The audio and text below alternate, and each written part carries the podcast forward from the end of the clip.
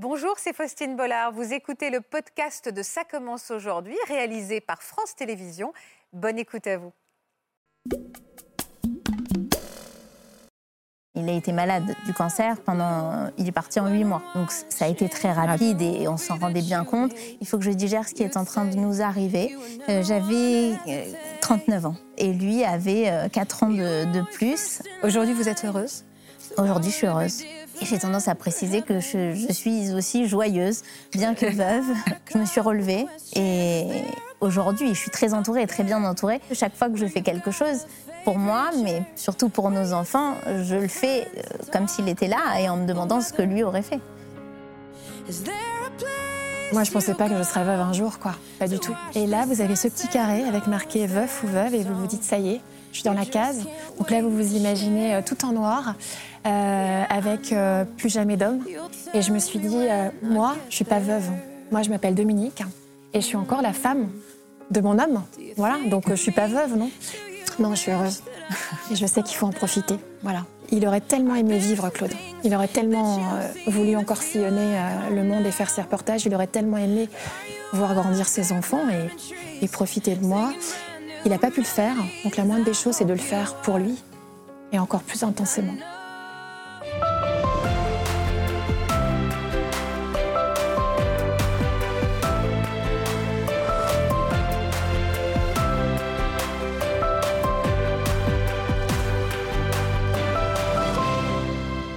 Bonjour à toutes et à tous et merci de nous rejoindre sur le plateau de Ça commence aujourd'hui. Nous allons aujourd'hui assister à la rencontre de deux femmes extraordinaires, deux femmes fortes et rayonnantes malgré la douloureuse épreuve qu'elles ont traversée. Noémie et Dominique ont dû faire face très jeunes au deuil de leur mari et père de leurs enfants et c'est pourtant un souffle de vie et d'espoir qu'elles vont nous transmettre aujourd'hui. Elles vont nous montrer toutes les deux que l'on peut retrouver la lumière après avoir connu l'obscurité des témoignages poignants portés par deux femmes pleines de vie qui ne vont pas vous laisser indifférents. Bienvenue dans Ça commence aujourd'hui. Bonjour Dominique. Bonjour Faustine. Et bonjour Noémie. Bonjour. Merci beaucoup à toutes les deux d'avoir accepté notre invitation. Avant qu'on commence, j'ai sous-entendu avec mes équipes que vous étiez des femmes courageuses et je crois que c'est un mot que vous n'aimez pas. Vous n'aimez pas qu'on dise que vous êtes courageuse. Pourquoi Noémie? J'ai pas le sentiment d'être courageuse. Je crois juste que j'ai beaucoup de chance parce que j'ai une bonne nature. Et si j'ai une bonne nature, c'est parce que j'ai reçu beaucoup d'amour. D'accord, notamment l'amour de l'homme de votre vie, Marc, dont vous êtes venu nous parler aujourd'hui. Dominique, j'ai raison de dire vous aussi que votre présence est un cri de vie. Ouais. C'est le cas. Et vous n'aimez pas courageuse non plus. Non, ben c'est surtout Claude, mon mari, qui n'aimait pas. Il l'a même écrit. Euh, je pense qu'on n'a pas besoin de courage quand on va mourir. Euh, le courage, c'est avant. Donc, euh, quand vous êtes face à quelqu'un qui est malade ou qui va mourir, je pense que la moindre des choses, c'est ne pas de, ne pas dire bon courage. C'est juste de dire sacré mec va. Ouais. Parce que le courage, c'est pas là. Je vous présente Natacha Espier qui va nous accompagner. Je sais qu'elle est très émue à l'idée d'écouter vos histoires et elle va vous accompagner avec sa, sa douceur et décrypter un petit peu ses émotions. Il y a beaucoup de femmes qui nous écrivent, qui se retrouvent veuves. Ce mot, vous y êtes allergique ou au contraire, vous avez appris à l'épouser aussi? C'est un mot qui fait peur, surtout quand on a euh, un certain âge, en, en tout cas en dessous d'un certain âge. Donc, euh, moi, j'ai tendance à, à anticiper euh, l'éventuel malaise de mon interlocuteur et une éventuelle question qui pourrait le déranger et à dire d'emblée que je suis veuve. Et j'ai tendance à préciser que je, je suis aussi joyeuse, bien que veuve. Ça Veuve étonne joyeuse. souvent. Et vous, ce mot, Dominique Ah bah moi, je pensais pas que je serais veuve un jour, quoi. Pas du tout. Euh, je m'en suis rendu compte quand j'ai dû cacher- euh, cocher, vous savez, sur les, les feuilles de l'école. Administrative, classes. ouais, c'est ça. ouais. Et là, vous avez ce petit carré avec marqué veuf ou veuve et vous vous dites, ça y est, je suis dans la case. Donc là, vous vous imaginez euh, tout en noir, avec euh, plus jamais d'homme. Et vous n'êtes plus une femme, mais vous n'êtes plus qu'une mère. Et je me suis dit, euh, moi, je suis pas veuve. Moi, je m'appelle Dominique. Je suis la maman de, de mes enfants. Et je suis encore la femme de mon homme. Voilà, donc euh, je suis pas veuve, non? Et euh, je milite pour ne pas être veuve. C'est quel sale mot C'est vilain en plus. C'est vrai. On va, faire- on va pas le prononcer. On l'a dit une bonne fois pour toutes. Certains de nos téléspectateurs vous, aurez, vous auront certainement reconnu. Vous avez longuement travaillé sur le journal de 13 heures d'une chaîne nationale et votre mari, donc Claude Sampère, était lui aussi grand reporter et il s'est éteint en novembre 2019. Noémie, Noémie Silberg, euh, vous avez beaucoup de points communs toutes les deux. Vous allez voir. Vous vous êtes retrouvées sans votre euh, amour de votre vie. À quel âge? Euh, J'avais euh, 39 ans. 39 ans. Comment s'appelait-il alors? Il s'appelait Marc. Vous avez des enfants tous les deux? On a deux enfants, euh, une petite fille qui s'appelle Ethel, qui a aujourd'hui 7 ans, et un petit garçon qui s'appelle euh, Adam, et qui a 5 ans. Est-ce que vous en parlez euh, tous les jours encore de leur père? Tous les jours. Tous les jours, on le cite. Euh, tous les soirs, avant de se coucher, il me demande de leur raconter une histoire de papa. Et on a plein de choses. On a euh, une- un montage de plein de vidéos très drôles de Marc. On a un livre, un album photo avec, euh, qui recense toutes les photos des amis et de la famille. Euh, on a une boîte de papa. euh, dans C'est quoi? Il y a quoi dans la boîte de papa? La boîte de papa, c'est une boîte que j'ai créée, qu'on a, qu'on a créée tous les trois grâce au conseil que j'ai reçu des, des psychologues que j'avais consultés euh, et qu'on a créée à la mort de Marc et dans laquelle on a mis euh, plein de souvenirs, euh, aussi bien des photos de Marc que ses bracelets, qu'un marque-page que les enfants lui avaient offert. Et régulièrement, on l'ouvre ensemble ou chacun individuellement et ça nous fait du bien. Quel genre d'homme c'était? Euh, alors lui, pour le coup, il était très courageux, je suis contente de le dire. Et, et on- a vu son, son courage surtout euh, pendant la maladie. Un jour, il y a très longtemps, quand, quand on s'est connus et on n'était pas vraiment ensemble. Vous allez me raconter comment vous êtes rencontrés. Et, et il m'a dit cette phrase, il m'a dit, moi, je, je serais fort en temps de guerre ou je serais courageux en temps de guerre. Je me dis, mais qu'est-ce qu'il raconte Euh, Il n'y a pas de guerre. Et j'ai compris a posteriori, a posteriori ce que ça voulait dire. Effectivement, il était très digne, il était très courageux, il était très pudique et il, est, et il avait beaucoup d'humour. Beaucoup, beaucoup. C'est grâce à son humour d'ailleurs que j'ai été séduite et que je suis tombée amoureuse de lui. Vous êtes rencontrés, vous aviez quel âge tous les deux? Euh, moi, j'avais, c'était en 2008, donc j'avais 27 ans. Ouais. Euh, et lui avait 4 ans de, de plus. Euh, on travaillait ensemble, on était avocats, on travaillait dans le même cabinet. D'accord. Et euh, j'étais à ce moment-là en couple avec quelqu'un depuis une dizaine d'années. Et je préparais mon mariage. Ouais. Et lui Ah. était aussi. euh, Ah oui. voilà. Et lui aussi, il était en couple? Et lui était en couple, je pense aussi, depuis euh, en tout cas plusieurs années. On est devenus de plus en plus amis, de plus en plus proches, jusqu'à tomber amoureux. Ah oui. Combien de temps après votre mariage? Je dirais un an. Vous avez chacun quitté vos conjoints respectifs? On a décidé de faire notre vie ensemble, on a emménagé ensemble et puis on a eu nos enfants. Très vite, les enfants sont arrivés très vite? Euh, oui, je dirais six mois après, j'étais enceinte. Alors, je voudrais que vous me racontiez les problèmes de santé. Qu'est-ce qui lui est arrivé? Est-ce qu'il y a eu des alertes? Est-ce qu'il y a eu des malaises? Qu'est-ce qu'il a eu, en fait? Ça a commencé par quoi? Ça a commencé euh, en janvier 2020 euh, par une septicémie. En fait, il avait, il se sentait pas très bien. On a fait venir le médecin qui a con- conclu à une grippe intestinale, quelque chose d'assez banal finalement. Euh, et très rapidement, il a eu très mal au poignet. Au poignet. Au poignet. Donc, pareil, ça, ça signifie. Oui, ça ne veut pas dire grand-chose. On ne dit pas tout de suite, ouais. Mais il avait tellement mal qu'il a voulu aller aux urgences. Et donc, je l'ai rejoint aux urgences. Et là, on a vu qu'il avait euh, une septicémie. Euh, on, a, on a regardé, c'était un germe, un streptocoque, qui était donc logé dans le poignet. On trouve un antibiotique, le bon antibiotique, puisqu'on avait trouvé le germe. Donc, tout devait euh, Entrer dans l'ordre. dans l'ordre rapidement.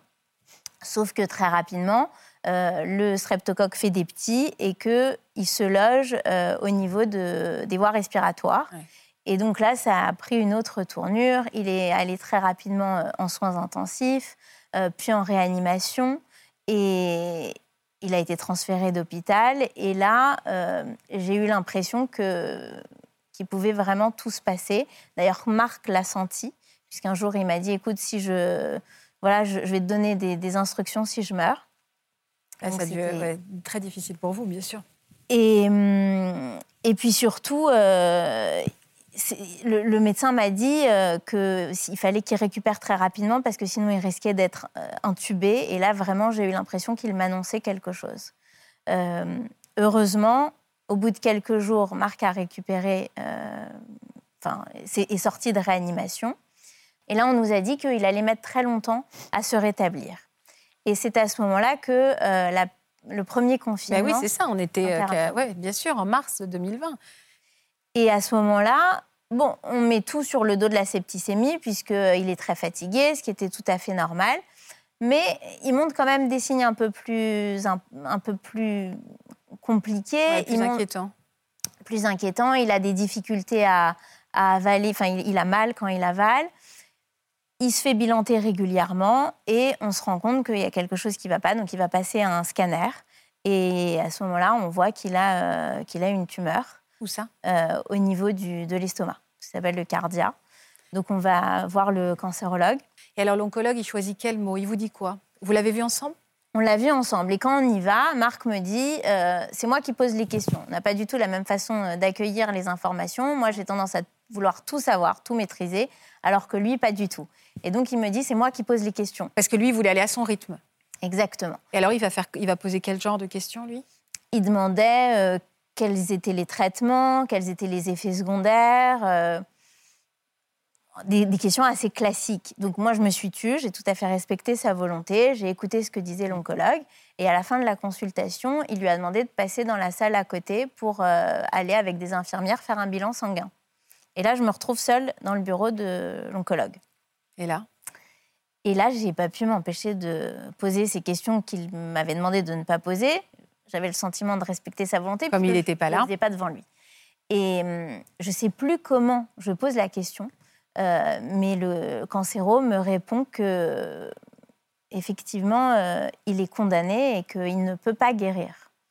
Et j'accueille, euh, comme vous pouvez imaginer, cette information de façon qui était assez violente. Et je lui demande combien de temps. Et il me dit, si vous me demandez si votre mari va vivre 30 ans, je vous réponds tout de suite que non.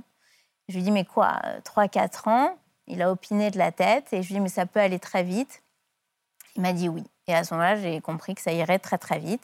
Je lui ai fait promettre tout de suite qu'il ne dirait rien à Marc, sauf si Marc lui posait la question. Il m'a promis. Et j'ai rien dit à Marc. Pourquoi ça s'est imposé à vous de ne pas lui dire? Parce qu'il voulait pas savoir. Et je savais qu'il fallait faire comme il, voulait. Il vous l'avait dit? C'est-à-dire, il vous avait dit dans les questions que vous ne deviez pas poser, c'était son espérance de vie Il avait formulé les choses ou tout était un peu induit, vous étiez compris? Tout était induit. On se connaissait assez bien et je savais ce qu'il ne voulait pas savoir ou ce qu'il redoutait. C'est dur pour vous d'avoir cette, cette euh, réponse-là et de ne pouvoir la partager avec personne, notamment avec celui dont vous êtes le plus proche et que vous aimez euh, plus profond de vous. C'est devenu un secret Vous en avez parlé avec vos proches? J'en ai parlé, euh, j'en ai parlé uniquement avec mon père parce que, en fait, c'était pas le seul secret. Il y avait un autre secret du fait de cette maladie, c'est que Marc voulait que personne ne soit au courant de, son cancer.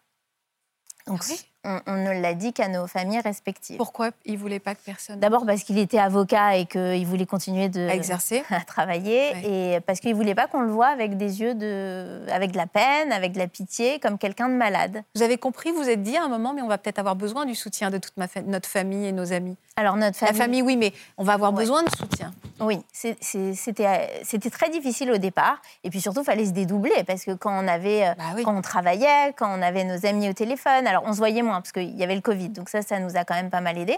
Mais on se dédoublait. Euh, moi, j'avais l'impression clairement d'avoir euh, deux vies, quoi. Et physiquement, ça ne se voyait pas? Pendant quelques les premiers mois, son, apparence n'a pas été pas changé? Et vous, vous, votre, enfin voilà, vous, sa femme, il n'y a jamais eu des moments de non pas de tentation de lui dire, parce que vous vouliez vraiment le préserver, mais de personnes avec qui le partager? Vous m'avez dit votre père, parce que c'est tellement lourd pour vous. C'était très lourd, euh, et j'ai dit à Marc, il faut que tu m'autorises à le dire à une amie. Et il m'a autorisé à le dire à, une de mes amies qui est psychologue, euh, et ça m'a beaucoup aidé. Mais vous savez, dans ces moments-là, même si on est très entouré, et, et c'est ce qui est mon cas aujourd'hui, je suis très entourée et très bien entourée, on est quand même seul euh, bah dans cette galère. Donc, finalement, je crois que ces secrets m'ont donné beaucoup de force parce que ça m'obligeait à, à, vous transcender en fait, Exactement. à vous-même. C'est vrai que le secret peut-être a protégé aussi votre histoire parce que vous du coup vous ne parliez pas que de ça, vous vous autorisiez à faire des projets, à avoir des rêves, alors que peut-être dire les choses aurait voilà, aurait finalement euh, un bah, peu suturé l'histoire. Bah, dire les choses vous oblige à, le voir tous les deux, mais en même temps, j'entends complètement ce que vous dites, c'est-à-dire que quand vous rentrez dans le bureau du cancérologue, votre mari dit les choses, et c'est le patient qui doit donner le là quand même euh, à ses entretiens, et votre mari, enfin à ses consultations, dit clairement qu'il veut pas. Mm. il a un certain nombre de questions euh, il pose ses questions et il ne veut pas aller au-delà. Et donc, je, comprends combien c'est difficile pour vous, mais je trouve ça euh, assez admirable que vous ayez vraiment respecté ça, parce que lui ne voulait pas. Et quand, le cancer, quand vous dites au cancérologue, bah, ne lui dites pas, euh, sauf s'il pose la question, vous avez complètement raison. C'est-à-dire que même le médecin euh, n'est pas obli- enfin, ne devrait pas aller au-delà de ce que le patient veut savoir. C'est au patient de- vraiment de déterminer ce qu'il veut savoir. Il, certainement, il savait. Certainement. Il y a une partie de lui qui savait, mais pour lui, c'était alors plus facile, c'est un peu idiot de dire ça comme ça, mais c'était sa façon à lui de pouvoir affronter la vérité, enfin cette situation tellement difficile, c'était d'avoir une partie de la vérité, probablement pas tout, ce qui lui permet de continuer à travailler, puisqu'il dit aussi qu'il veut continuer à travailler, au fond de continuer à vivre. Mhm. C'est ça qu'il dit, hein. c'est-à-dire jusqu'au bout, je veux vivre. Vos enfants, comment ça s'est passé? Parce qu'il a fallu. leur- Eux, vous avez décidé de les tenir au courant? Ils étaient tout petits, hein Oui, moi, je ne savais pas faire avec les enfants. Donc, je me suis tournée vers des gens qui savaient, vers euh, des gens comme vous, des psychologues que j'ai interrogés et qui m'ont expliqué qu'il fallait faire l'inverse de ce que nos parents avaient fait avec nous, de la génération précédente. C'est-à-dire de dire? De- nos parents ne nous disaient pas pour nous préserver. Euh, et là, en l'occurrence, ils m'ont dit il faut dire les choses aux enfants. Il faut que les mots soient évidemment adaptés à leur âge, mais il, faut, il ne faut pas leur cacher la vérité. Il ne faut pas leur mentir par omission, parce que si on leur ment, c'est leur imaginaire qui travaille. D'accord. Et ils ressentent effectivement Évidemment. que vous ne leur dites Vous l'avez dit ensemble avec Marc? Non, pas vraiment ensemble. Euh, on l'a fait progressivement, très progressivement et naturellement. Euh, au départ, on a dit papa a mal au poignet, puis papa a mal euh, au ventre. Et puis d'abord, il le voyait rentrer de l'hôpital de jour quand il revenait avec sa chimio euh, dans, la, dans la gourde. Euh, donc il voyait et on expliquait ce qu'il voyait pour ne pas qu'ils aient à poser des questions et pour que tout ça semble le plus naturel possible, même si rien de tout ça évidemment n'est naturel. Mais ça a été très fluide. Voilà. Euh, Est-ce que vous avez l'impression. À quel moment vous avez eu le sentiment, si vous l'avez eu, que la vie allait prendre en intensité À quel moment vous vous êtes dit, là, je vois bien, notre temps est compté, maintenant on va. On va faire de chaque jour comme le dernier, enfin, on va transformer le chaque jour comme le dernier, profiter de tout, peut-être accélérer les, les émotions et les, moments de partage? Le premier traitement n'ayant pas marché, le second traitement n'ayant pas marché, moi je savais que ces traitements pouvaient servir à prolonger la durée de sa vie. Mais bon, ils ne marchaient pas. Et, et après que le deuxième traitement n'ait pas marché, Marc a posé la question au cancérologue. Ah, il a fini par lui. Il a fini par lui demander et il lui a dit écoutez, on fait un dernier traitement, de la dernière chance, Mm. et si ça ne fonctionne pas, il- Marc avait posé la question il vous restera quelques mois. Euh, là, on était à peu près sur le même. euh, bon, bien qu'il lui se disait que Il éventuellement allait s'en sortir. il pouvait s'en sortir. Comment Mais- il a- quand on lui a dit ces mots-là, de quelle manière lui, il a vécu les choses ou Il s'y était déjà préparé? En réalité, je pense qu'il savait. C'est juste qu'il n'avait pas voulu l'entendre jusque-là. Mais vous savez, il a écrit une lettre aux enfants. Euh, il est mort en janvier et il a écrit cette lettre au mois d'octobre. Donc, il le savait très bien au fond de lui. Il, Qu'est-ce voulait... qu'il a écrit dans cette lettre? Il leur a donné les clés du bonheur. Et, et donc, il m'a dit, voilà, euh, voilà la lettre que j'ai écrite aux enfants. Il voulait que je la lise de son vivant. Je lui ai dit, écoute, peut-être pas exagérer. on n'en- est pas là. Euh, et je l'ai lu pour la première fois la veille de son enterrement. C'est une très jolie lettre. Et il m'a dit, tu leur liras quand ils seront un peu plus grands. Et c'est difficile de savoir à quel moment leur lire. Mais comme c'est les clés du bonheur, je me suis dit que le plus tôt il les avait, et le mieux il s'en sortirait. C'est quoi ces clés du bonheur à Marc? Euh, en fait, il leur dit ce qui a été important pour lui, parce que Marc était quelqu'un de très gai, de très jovial, c'était un épicurien, et il profitait, il disait qu'il avait profité de chaque jour de sa vie. Et il se marrait d'ailleurs de tout jusqu'au dernier moment. Il s'est marré de sa mort, euh, il faisait beaucoup de blagues. Et, et donc, il leur dit ce qui est important selon lui. Euh, L'amitié, l'amour, la gentillesse, les- les valeurs, la valeur travail. Euh, il leur parle de ses passions, du sport. Euh, il leur parle de tout ça. Et je leur ai lu pour la première fois. La veille de son enterrement. Non, ça, c'est moi qui l'ai lu à Ah, c'est vous qui j'ai l'avez lu lu. aux enfants pour la première fois pendant les vacances de Noël. Comment ils ont réagi? Bien, ils étaient contents. Ça faisait partie de l'histoire de papa de- d'avant de, se coucher. Et donc, je lisais euh, une clé chaque soir. Et donc, on reparlait euh, le lendemain de la clé De de, la clé veille. de la veille. Comment vous avez su que vous étiez dans la dernière ligne droite avec votre époux? Je voyais son état de santé se Dégradé. dégrader, très rapidement. Ça a été très, très. Il est, il est, son cancer a, a- enfin, il a été malade de- du cancer pendant. Il est parti en huit mois. Donc ça a été très rapide et, on s'en rendait bien compte. Et Marc avait décidé de mourir à la maison. Euh, et de la même manière que j'avais respecté sa volonté de ne pas savoir quand il voulait pas savoir, ce qui était important pour moi, c'était de respecter tout ce qui, tous ses souhaits et de pouvoir me regarder dans la glace euh, après. Et donc, il est revenu à la maison. Je ne savais pas trop comment gérer cette situation au départ avec les enfants. J'ai fait en sorte qu'il y ait toujours un infirmier avec moi parce qu'ils étaient trop petits, mes enfants. C'était difficile. Et, hum, et c'est quand il est rentré à la maison, il a tenu 15 jours avant de mourir. Et c'est comme si il, renaissait de, ses cendres. C'était incroyable. Et on a vécu des moments très intimes qu'on n'avait plus euh, du fait des, de sa, des douleurs, du fait de la, des traitements, etc. Il y a eu un soir, il avait un lit médicalisé qui était euh, dans notre chambre. Et euh, il y a eu un soir où je suis allée dans ce lit et je me suis blottie en cuillère contre lui. Et on regardait une série, chose qu'on n'avait pas faite depuis des semaines ou des mois. Euh, et, il me faisait des caresses dans la tête. Et là, j'ai fermé les yeux et je me suis dit qu'il fallait que je me souvienne euh, de ce moment-là. Moment-là toute ma vie. Il est parti dans vos bras? Non. Euh, il est tombé. En fait, notre, notre fils est né le 17 janvier et il disait qu'il voulait attendre l'anniversaire d'Adam, qu'il voulait tenir jusqu'à l'anniversaire d'Adam. Et il a fait exactement ce qu'il a dit.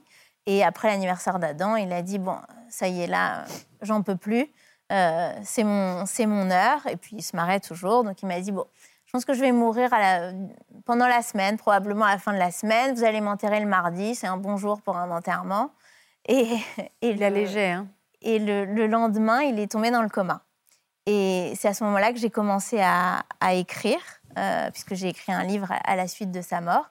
Et, et, je lui ai dit ce que je faisais. J'ai pris mon ordinateur. J'avais un besoin euh, viscéral d'écrire. Et je me suis mise euh, sur notre lit et je lui ai dit, voilà, j'ai besoin d'écrire, je vais écrire tout ce qui nous est arrivé. J'ai écrit sans arrêt, sans, m'arrêter. Je ne l'ai pas quitté pendant, ces, pendant ces 24 heures, mais je lui avais dit quand même que j'aimerais bien ne pas être là quand ça arriverait, que je resterais avec lui jusqu'au dernier moment, mais que s'il pouvait m'épargner, ce serait bien. Et, c'est ce qu'il a fait aussi. Il a profité d'un moment où je suis sortie de la chambre pour aller accueillir les enfants qui rentraient de l'école euh, pour mourir. Comment vous avez préparé vos enfants à cette annonce? J'ai appelé la psychologue. je lui ai dit euh, qu'est-ce que je dois faire? Il est dans le coma et elle m'a dit vous expliquez le coma. Euh, vous leur dites que le coma c'est quand on dort et qu'on ne se réveillera pas.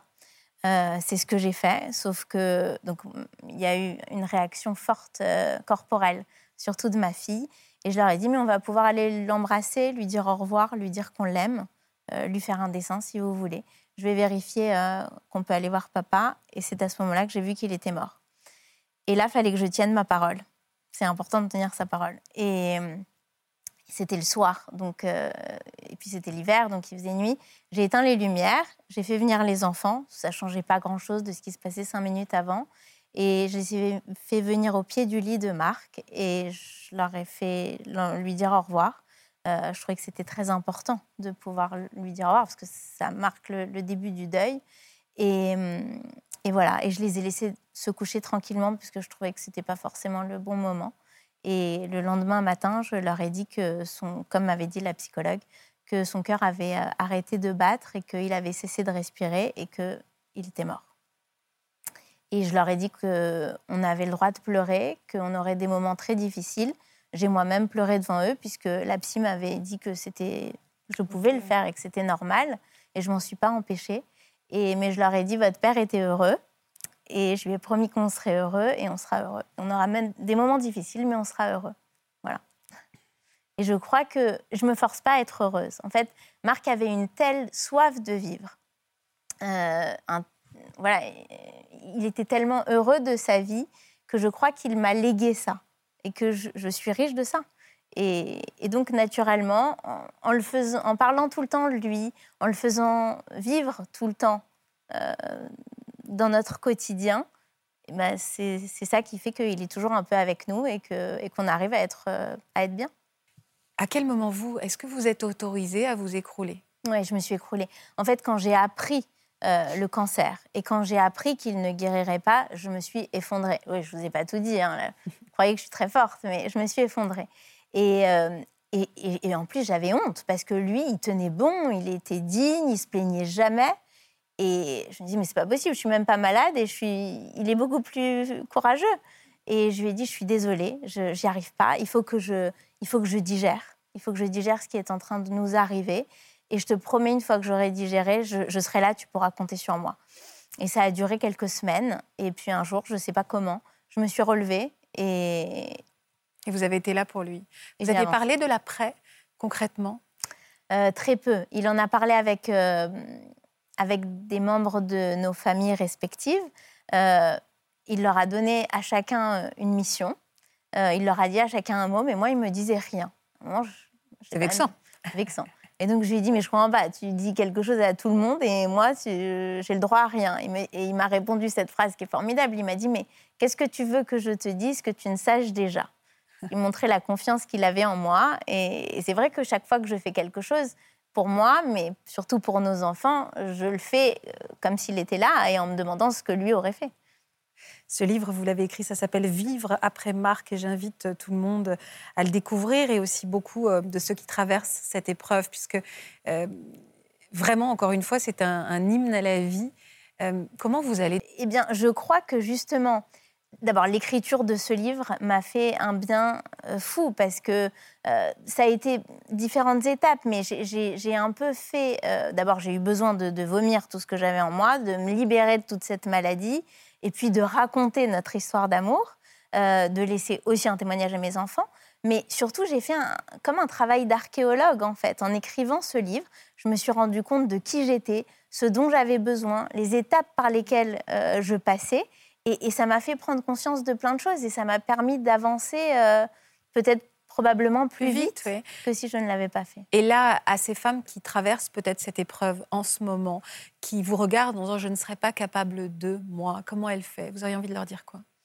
Eh ben, je, en fait, pendant quand Marc était malade, j'ai décidé d'aller voir euh, une psychologue euh, qui faisait de l'EMDR. L'EMDR, c'est un, traitement particulier de, pour traiter les, les chocs, les traumas. Et euh, alors, j'ai pas travaillé avec cette psy sur mes traumas. En revanche, j'ai travaillé sur mes ressources.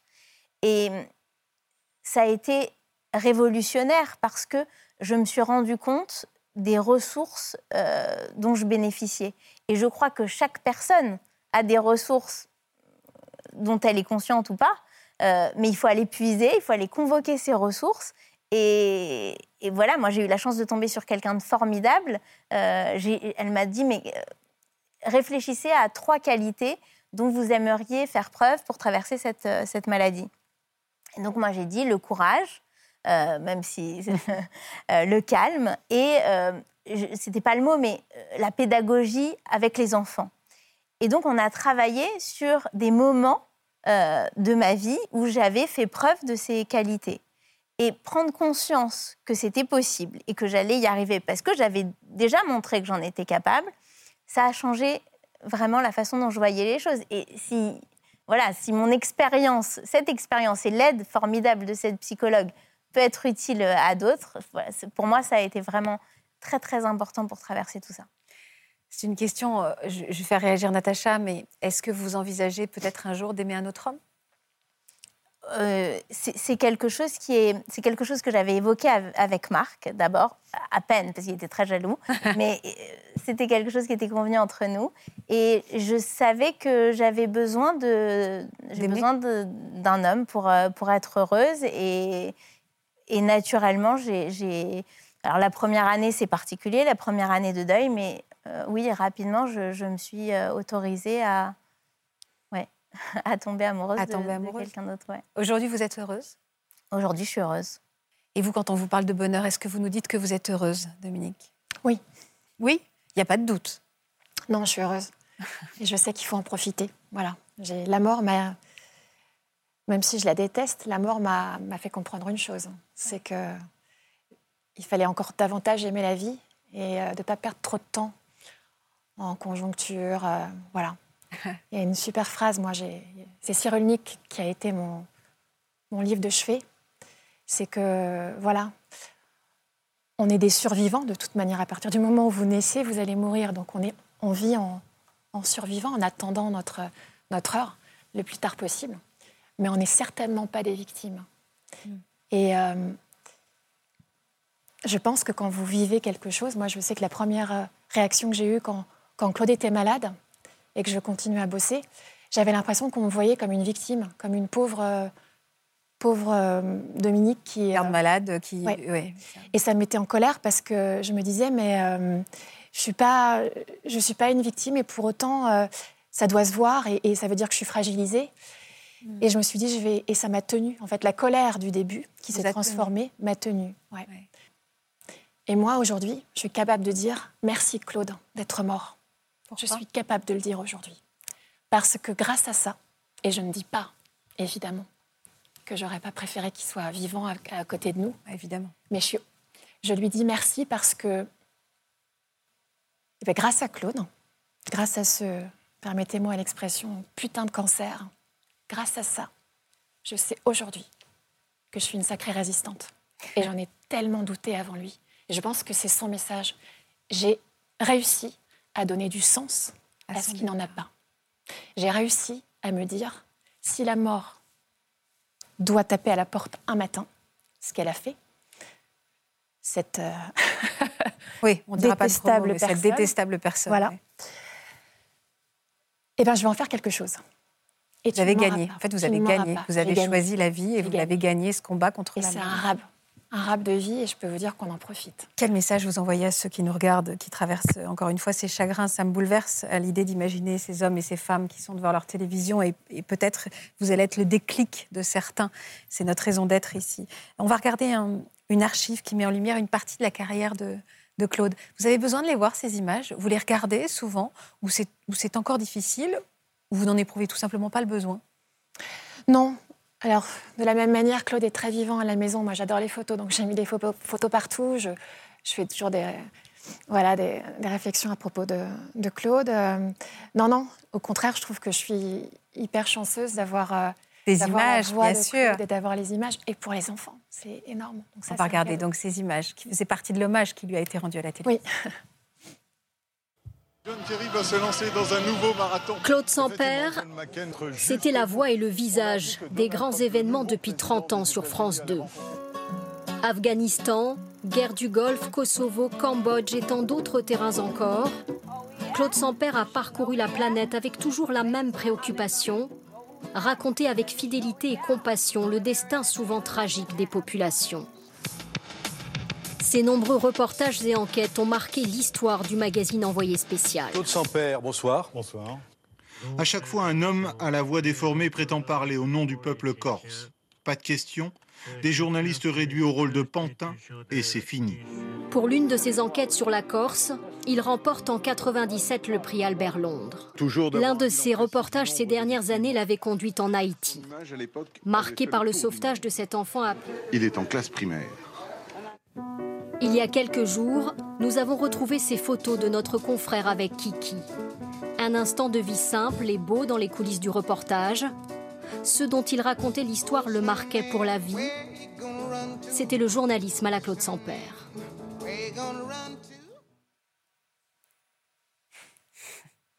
Comment vous l'avez rencontré? J'étais, moi, j'avais 10 ans de moins que Claude. En fait, j'étais, euh, je venais de finir mes études euh, de doctorante en littérature anglophone euh, euh, j'avais toujours dans, ma petite tête euh, l'idée de, devenir journaliste. Et euh, grâce à une amie, j'ai réussi à faire un stage à la rédaction de France 2. J'avais 25 ans.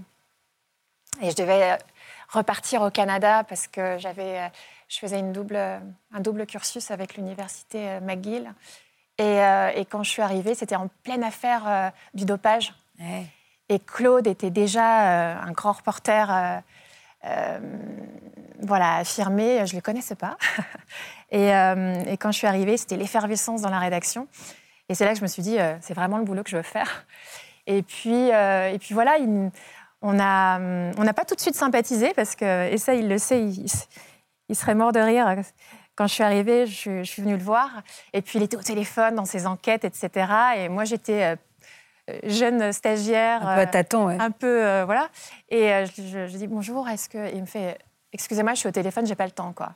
Et dans ma tête, je me suis dit. Sympa, le mec. et en même temps, J'adore ça. Donc voilà, mais euh, sans plus, voilà. Et euh, ça a duré une semaine, ce stage, et euh, je devais repartir au Canada, et je suis jamais repartie. Parce que vous êtes tombé amoureux très vite, en fait. Oui, ouais. Ouais, Ouais, très ouais, vite. Très vite, ouais. Oui, parce que c'est un, c'est un mec euh, humain, sensible, brillant. Parlez de lui au présent. Ouais, oui, oui, oui, oui, oui. Même s'il est mort, même s'il est enterré, je sais où il est. euh, il doit être euh, décomposé là, d'ailleurs. Mais il est vivant parce que euh, parce que bah, mes enfants sont lui et moi, quoi. Et quand je les vois, évidemment, ils ont ils ont du sang de leur père, quoi. Est-ce qu'il avait déjà fait face à la maladie avant de vous rencontrer? C'était pas Tout sa fait. première fois. hein? Euh, et il m'en avait pas du tout euh, vous caché l'avez la, ah oui, d'accord. On s'était, euh, il avait eu deux cancers, un à 20 ans et un à 5 ans plus tard. Le premier c'est Hodgkin et le deuxième qui est un, cancer des, des ganglions. Et le deuxième c'était un mésothéliome qui est un cancer, une forme de cancer des poumons, mais très difficile, très dur.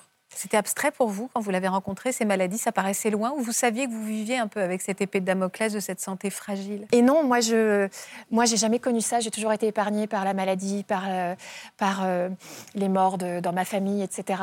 Donc, euh, ça n'existait pas. Et la- si la première fois, quand il m'a dit qu'il avait, il avait été deux fois malade, je me suis dit, oula, tiens.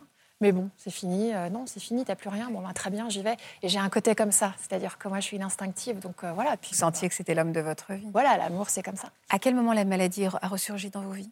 Donc 25 ans après son deuxième cancer, euh, on lui avait dit, parce qu'il y avait des, il y avait des contrôles quand même assez courants, on lui avait dit qu'avec la chimio et la radiothérapie, forcément son corps euh, serait endommagé, notamment au niveau du cœur, puisque à l'époque, euh, on mettait, du- on mettait des, des morceaux de carton sur les organes et on tapait à coups de rayon.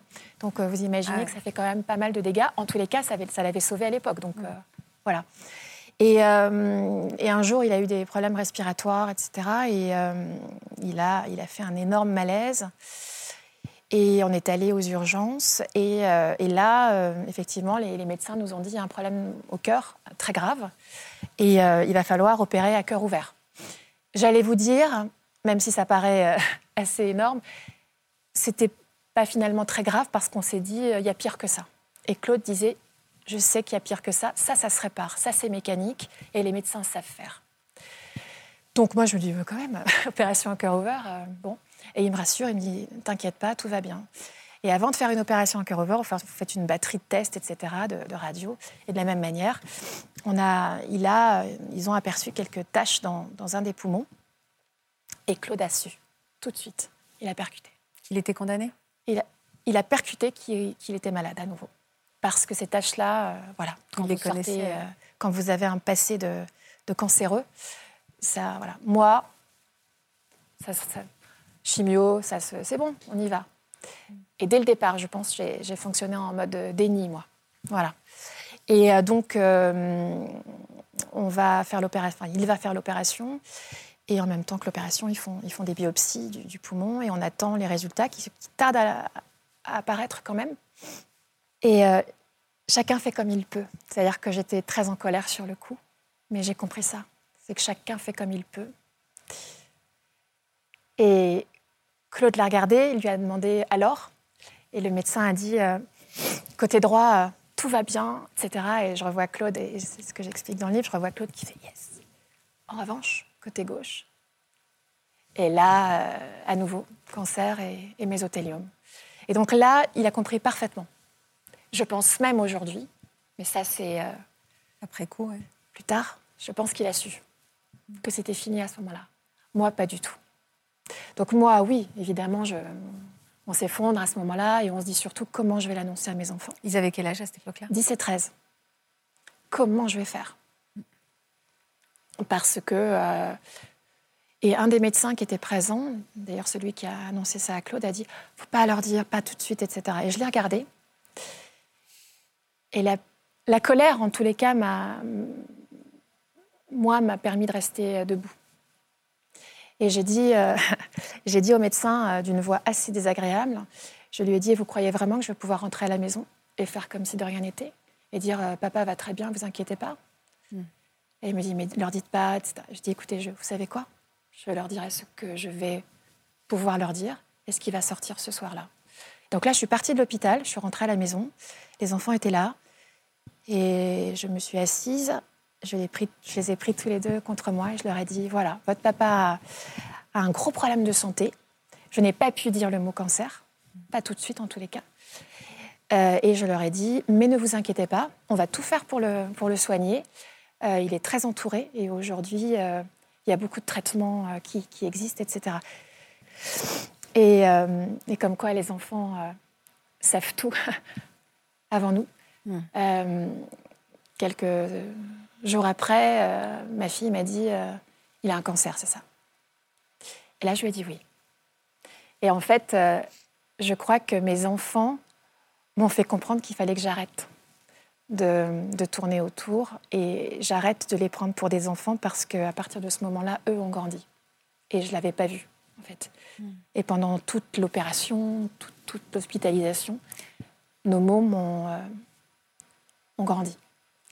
Et, euh, et je les remercierai jamais assez, en fait, de, de m'avoir dit euh, maintenant, euh, tu nous prends pour des adultes et tu vas nous dire exactement ce qui va se passer. Parce qu'à partir de ce moment-là, on était une équipée, en fait, Ouais. à trois.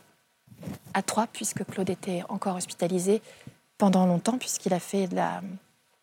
Il a été euh, euh, en hôpital de convalescence, etc., pour le cœur. Il y a eu deux, deux ans de combat. hein. Deux ans et demi de combat. Demi. Ouais, avec des. hum, Des hauts et des bas, quoi. Ouais, et des sacrés hauts. Des sacrés hauts où vous avez les résultats qui tombent et, euh, et c'est et, et c'est bon, quoi. Ouais.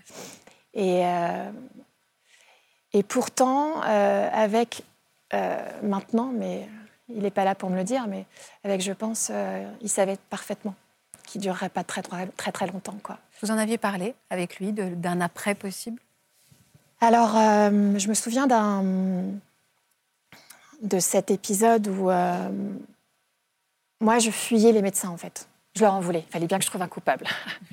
Donc, euh, il fallait bien que ce soit les, annonceurs de mauvaises nouvelles qui, euh, qui soient responsables de tout ça. Donc, euh, c'était très bien. C'était mon punching ball. Donc, j'allais pas les voir. Et, un jour, Claude m'a dit, il faudrait quand même que tu viennes voir mon oncologue, dont il était très proche, puisque c'était le médecin qui l'avait sauvé les fois précédentes.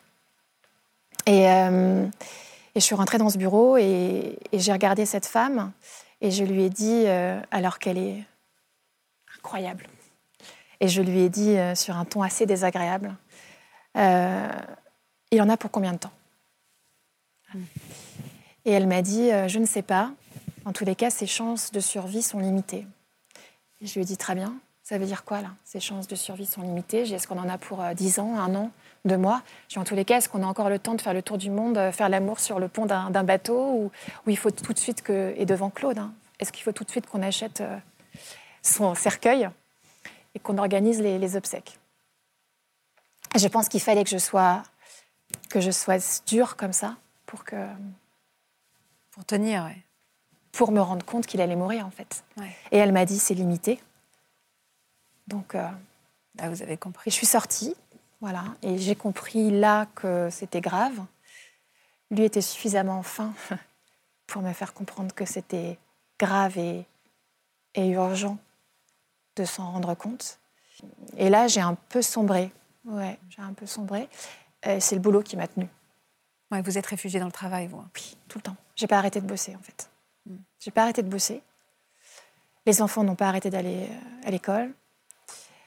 On avait, c'était un peu schizo quoi. C'est-à-dire qu'on avait deux vies. On a une vie euh, publique où euh, vous êtes maquillé, où vous avez un sourire comme ça, puis le soir vous rentrez à la maison et vous avez euh, votre mari qui n'est plus euh, qui n'est plus votre amoureux en tant que tel, qui est juste euh, un corps euh, qui se décharne en fait. Ouais.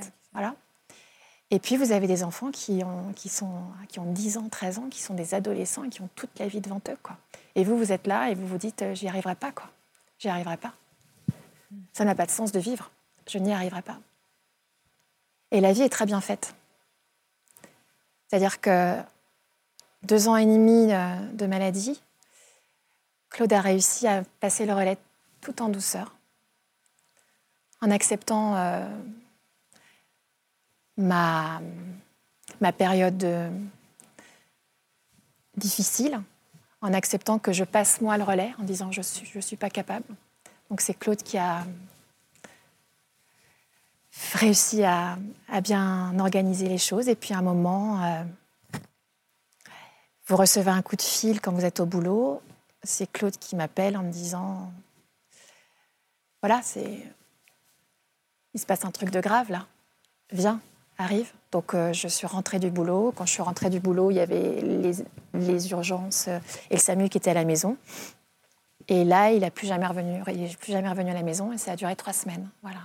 Ces trois, ces trois, ces trois semaines d'hôpital, j'ai les rôles se sont inversés. J'ai continué à bosser. Tous les, tous les matins jusqu'aux 13h, je faisais, euh, je faisais le job. Et puis je rentrais l'après-midi, encore maquillée. J'allais le voir.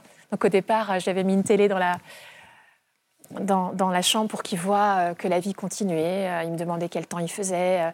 Est-ce que tu as des nouvelles de la guerre de machin Donc il était toujours, toujours très au fait de l'actualité. Et puis à un moment, il a lâché un peu. Il a lâché tout doucement. Et puis. Et, euh, et il est parti avec nous. Et il s'est passé plusieurs trucs étranges, c'est-à-dire que dans cette, dans cette chambre, j'avais eu l'impression de.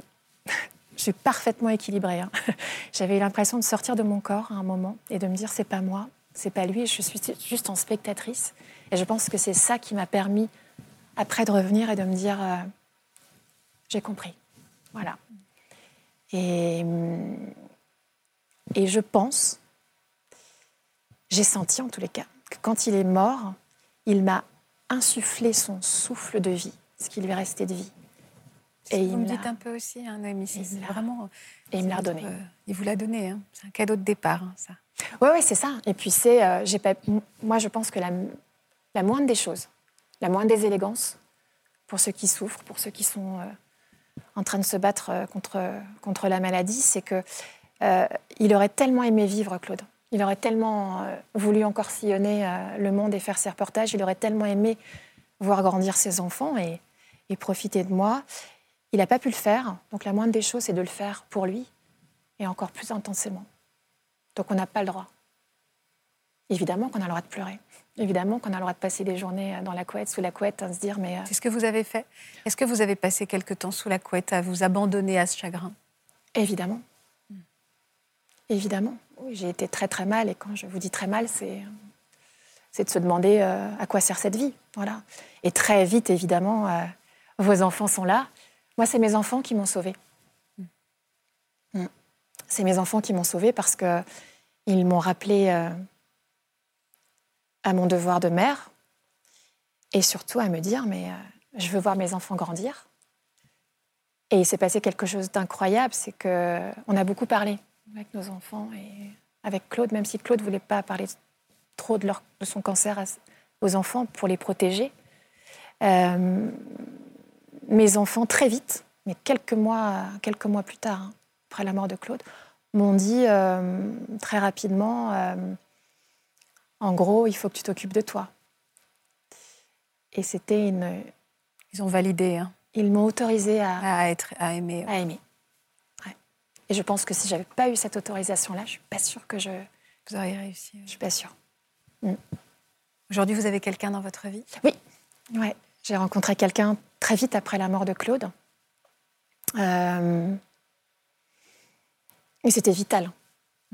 C'était vital de retrouver euh, la vie, de retrouver euh, un corps vivant, un corps sain, de faire la paix avec, euh, avec les corps qui ne sont pas que des corps euh, de malades. Et moi, je fonctionne comme ça. C'est-à-dire que moi, je ne peux pas vivre sans aimer et sans être aimé. Moi, c'est ce qui anime ma, ma vie. Euh, et je pense que les enfants, ils sont, ils sont costauds, les mômes, parce que ils ont compris que pour eux être heureux, il fallait que leur maman soit heureuse. Et pour que leur maman soit heureuse, il fallait qu'elle soit aussi une femme épanouie. Donc, si maman était heureuse, ils pouvaient eux aussi être heureux et de se dire, euh, Un cercle pas trop non plus sur mes. sur mon dos Exactement. qui vous a autorisé à L'égoïsme de l'adolescence, mais c'est formidable, quoi. Vous avez écrit un livre qui s'appelle Après l'orage, tu es mort mon amour, mais j'ai choisi d'aimer la vie, préfacé par Jean-Pierre Pernaut. Ouais. Qui est décédé euh, quelques mois après Claude. Ça vous a vous aussi, ça a été un exutoire, ce livre, de, coucher votre histoire sur le papier? Alors, pas ce, pas ce, livre-là. Le deuxième, oui, mais pas ce livre-là. Ce livre-là ne devait pas euh, naître, en fait.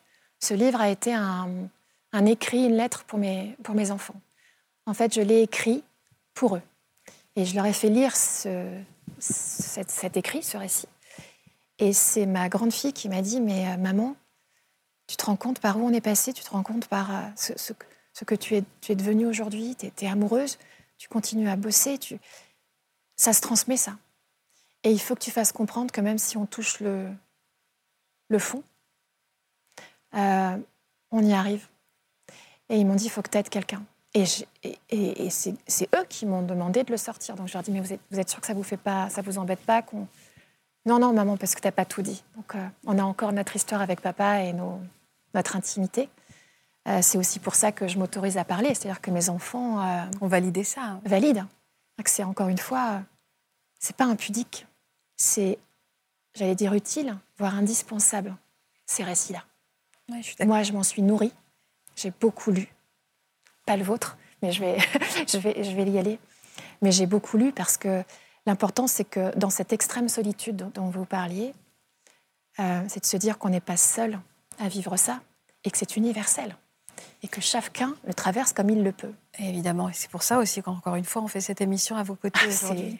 Celle qui s'aime enfin, c'est ce livre-là qui vous a permis, celui qui est sorti en mars dernier, c'est celui-là qui vous a permis de, pardon, mais de vomir ce qu'on avait besoin de vomir. Hein. c'est, je reprends vos termes.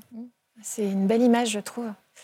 Oui, ça a été fulgurant, celui-ci. C'est, alors c'est un roman pourtant. Oui, c'est un roman, hein, c'est pas biographique. Hein. Non, mais je pense que c'est encore plus intime que le premier parce que ce qui est génial dans un roman, c'est que vous pouvez euh, tout balancer. Et du coup, euh, celle qui s'aime enfin, je pense que c'est aussi euh, celle d'après l'orage. Cette femme qui, qui s'appelle Toscane, qui est un peu, je pense, qui est la somme de toutes les femmes que nous sommes toutes à un moment. Celles qui ont eu des épreuves intimes, des épreuves professionnelles, des épreuves de, voilà, diverses, et qui n'auraient jamais pensé qu'après cette épreuve-là, elle retrouve euh, le goût de la vie, le goût des autres et cette force qu'elle sous-estimait. Et moi, celle qui s'aime enfin, c'est un message pour ces femmes-là de se dire euh, n'ayez pas peur de vous aimer en fait, que pour aimer la vie, parfaitement imparfaite, aussi détestable qu'elle peut être parfois, si vous n'avez pas appris à vous aimer vous-même et si vous n'êtes pas un peu plus bienveillante envers vous-même, jamais vous pourrez goûter. Alors je suis loin de... Mais en tout cas, c'est mon chemin de vie aujourd'hui. Et quand vous parliez de honte, parce que euh, on se plaint, parce qu'on est triste, etc., la culpabilité est terrible pour, euh, pour les aidants. Un mot horrible, mais euh, moi j'en ai voulu à, Claude d'être malade. J'en ai voulu. J'ai, tu fous en l'air notre vie, quoi. Et c'est terrible, parce que bien évidemment, les malades n'ont absolument pas choisi ça. Mais euh, aujourd'hui, je suis tellement heureuse d'avoir sorti cette phrase et de me dire, mais je ne je, me sens pas du tout coupable d'avoir dit ça. C'est qu'au contraire, c'est la force de vie. Et si cette violence, cette... Et, moi, j'ai aussi eu recours à, à, des psys, et notamment à une psy qui est formidable et qui m'a dit, mais quand j'ai vu que vous étiez en colère, je me suis dit, c'est bon, elle est vivante. Alors que vous n'êtes pas bien quand vous êtes en colère. Je retiens aussi de, vos deux témoignages, on a souvent des émissions comme ça avec des, des femmes qui ont peut-être vécu des épreuves comme les vôtres et qui ne s'autorisent pas à aimer par rapport au regard des autres. Qu'est-ce qu'on va penser de moi si je m'autorise à aimer quelqu'un? Est-ce que je trahis celui d'avant? Et je réalise que finalement, dans vos deux histoires, cette question est finalement anecdotique. Très vite, vous ne vous êtes pas posé la question, euh, votre choix de vie, c'était le choix aussi euh, euh, de laisser ce cœur envahir par un autre amour, sans, sans avoir peur du regard de l'autre, et vous vous êtes totalement accepté ça. Et c'est ce que je retiens aussi. C'est que dans, tous vos discours, ça a pris une demi-seconde finalement. Oui, après j'ai rencontré quelqu'un. Non, plus quand même. Mm. C'est marrant parce qu'on a eu le même mot tout à l'heure. On a l'impression de trahir et de tromper. Oui, oui, bien sûr. L'être mort. Et je pense que moi, c'est. euh, et on en parlait tout à l'heure, c'est que. euh, Moi, je suis tombée sur quelqu'un d'exceptionnel. Je me dis toujours que c'est Claude qui a dû le mettre sur mon chemin. Et il a eu cette phrase. Euh, je lui ai dit, écoute, voilà, Claude est partout dans la maison, je parle souvent de Claude. Et il me dit, je ne peux pas être jaloux d'un mort. Et cette phrase-là a été salvatrice pour moi. C'est-à-dire que la jalousie ne se pose pas là. Il est mort. Il est mort. Ce qui n'empêche pas. Vous savez, quand vous avez un enfant, que cet enfant naît, vous êtes euh, submergé d'amour. Et vous vous dites jamais je pourrais aimer autant. Et en fait, le cœur est tout à fait grand pour accueillir ces deux amours-là. Et, Bah, c'est la même chose. Et ils cohabitent, bien sûr. C'est la même Oui, chose. oui, bien sûr. Natacha. Oui, oui, et ça n'empêche pas euh, que vous continuez à aimer Claude. Ça n'empêche pas. Alors, euh, je vais encore parler du travail du deuil, mais du deuil de continuer. C'est pas parce qu'on rencontre un nouvel amour qu'on arrête d'être triste euh, pour la personne chère qu'on a perdue. Les deux sentiments peuvent cohabiter tout à fait. Et, euh, et ce que vous dites toutes les deux, et ce que je trouve formidable, c'est que l'être humain a une formidable force pour traverser ces événements tragiques et que la pulsion de vie, bah, même au creux du plus grand des malheurs, peut encore agir. Et c'est ce que vous dites euh, chacune. Mais je pense que c'est important parce que euh, les femmes peuvent, euh, ou même les hommes d'ailleurs, être amenés à culpabiliser en se disant bah, je le trahis. Non, vous ne le trahissez pas. Ce sont deux sentiments différents et ça n'empêche que la personne chère a toujours sa place en soi. Mais effectivement, il faut arriver à s'abstraire du regard de l'autre. Et ça, je pense qu'il faut bien entendre qu'on n'a à jamais à juger euh, les personnes qui retrouvent un nouvel amour, un autre amour d'ailleurs. Et, et- et ça, je pense que si déjà on pouvait faire ce, passer ce message d'arrêter de juger parce qu'il n'y a rien à juger, ce serait déjà faire un grand pas. Mais de quel droit surtout Et de quel De droit quel droit vous pouvez euh, juger ce qu'on Tout fait à fait. Il faut savoir que si on a fait ça, si on a eu l'instinct de- d'aimer à nouveau et de survivre, c'est peut-être aussi parce que si on n'avait pas fait ça, on serait plus là pour vous en parler aujourd'hui. Mm. Donc de quel droit? Jamais. Merci beaucoup à toutes les deux. Merci, Merci beaucoup de nous avoir accompagnés Merci. pendant cette heure et de nous avoir élevés à travers toutes euh, vos réflexions et votre sagesse aussi. Merci, merci Natacha. Merci à vous d'être fidèle à France 2. Vous pouvez retrouver cette émission sur toutes les plateformes de France Télé. Vous pouvez la transmettre. Je sais que vous communiquez beaucoup à travers le support que cette émission. Plus que jamais, c'est important, du coup, de les faire atterrir, de la faire atterrir entre bonnes mains. Je vous embrasse. À demain. Vous aussi venez témoigner dans Ça commence aujourd'hui. Vous êtes retombée enceinte dans les semaines qui ont suivi votre accouchement. Et ces deux bébés, coup sur coup, ont été un véritable bouleversement. Vous vous étiez lancé dans la conception d'un petit dernier, mais contre toute attente, ce sont des jumeaux ou des triplés qui sont arrivés. Pour une autre émission, vous avez détesté être enceinte. Ces neuf mois de grossesse ont été les plus longs de votre vie. Si vous êtes concerné, laissez-nous vos coordonnées au 01 53 84 30 99 par mail ou sur le Facebook de l'émission.